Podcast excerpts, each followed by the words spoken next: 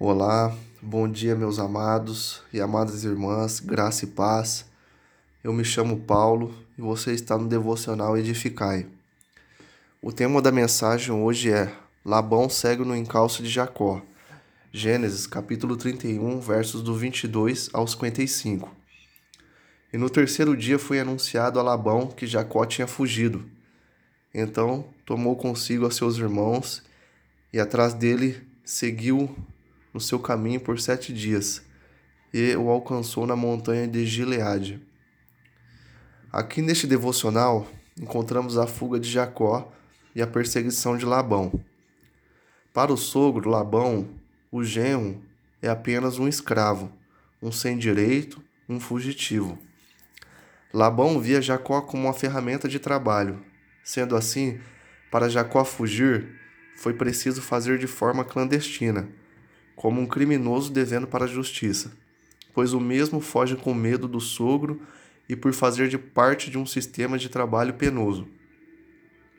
As acusações de Labão contra Jacó são das piores maneiras, acusando de irresponsável, acusa de ter sequestrado as filhas e netos. Em resumo, o que Labão não fez em 20 anos de convivência queria fazer no dia que encontrasse seu genro. Labão só não fez um mal pior para Jacó quando se encontraram, porque Deus o impedira. Em mais acusações, Jacó é chamado de ladrão. Capítulo 31, versos do 30 ao 35. São duras palavras, acusando de ter furtado os deuses de Labão, deixando mais nervoso, sendo que uma mulher o escondeu, a sua própria filha. Jacó foi vítima de anos de esperteza, é, exploração, trabalho duro, Irado contra Labão, após dura perseguição, ele desabafa, fazendo que aqueles sentimentos que haviam ficado guardados no seu coração viessem à tona. Jacó fica irado com seu sogro, defende a sua integridade, mostra um argumento de defesa, prestando um relatório de 20 anos de entrega e trabalho. Jacó relata que seu trabalho era sem pausa e descanso, foi enganado precisou enfrentar o calor do dia e a geada da noite, foi injustiçado e por 14 anos serviu por tuas filhas e seis anos por um rebanho. Mas esse encontro entre os dois nos tem muito a dizer. A decisão de reconciliação no encontro parte de Labão, mas Jacó prefere não mais se defender aqui, para estabelecer uma aliança de paz, ensinando-nos que, se depender de nós, devemos ter paz e fazer a paz.